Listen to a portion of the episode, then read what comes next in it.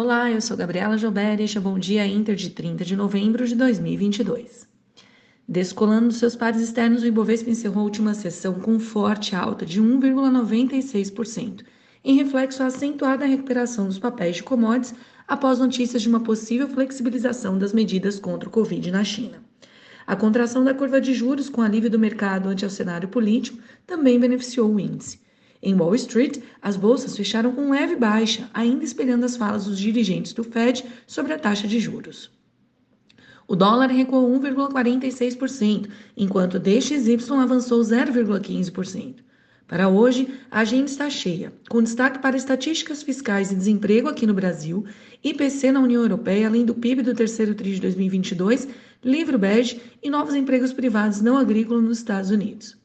Falando em Estados Unidos, após a pressão baixista vinda de falas de dirigentes do Fed e do desempenho negativo dos papéis da Apple em virtude dos impasses na China, os mercados hoje monitoram fala de Jerome Powell, que deve manter o tom mais agressivo para a política de juros no país, e o livro bege, tentando antecipar o movimento do Fed na próxima reunião.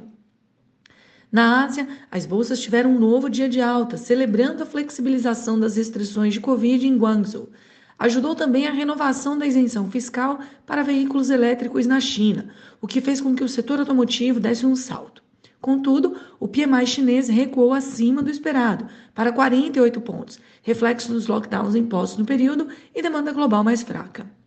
Na Europa, a inflação na zona do euro desacelerou no último mês, vindo melhor que as expectativas, e traz esperança de um BCE mais moderado na próxima reunião em dezembro.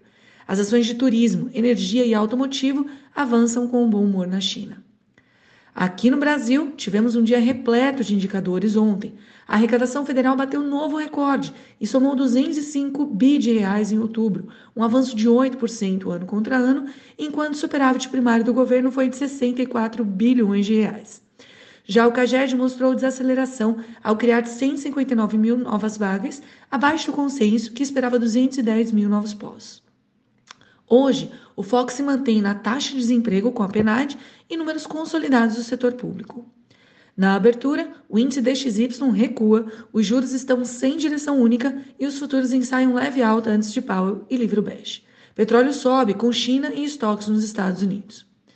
Aqui, os bons ventos, os bons ventos da China podem seguir impulsionando os papéis das exportadoras, enquanto ativos voltados ao mercado interno seguem refletindo as preocupações com o PEC da transição, risco fiscal e juros mais elevados por mais tempo. Pessoal, este foi o Bom Dia Inter de hoje. Tenham todos uma ótima quarta-feira e até amanhã.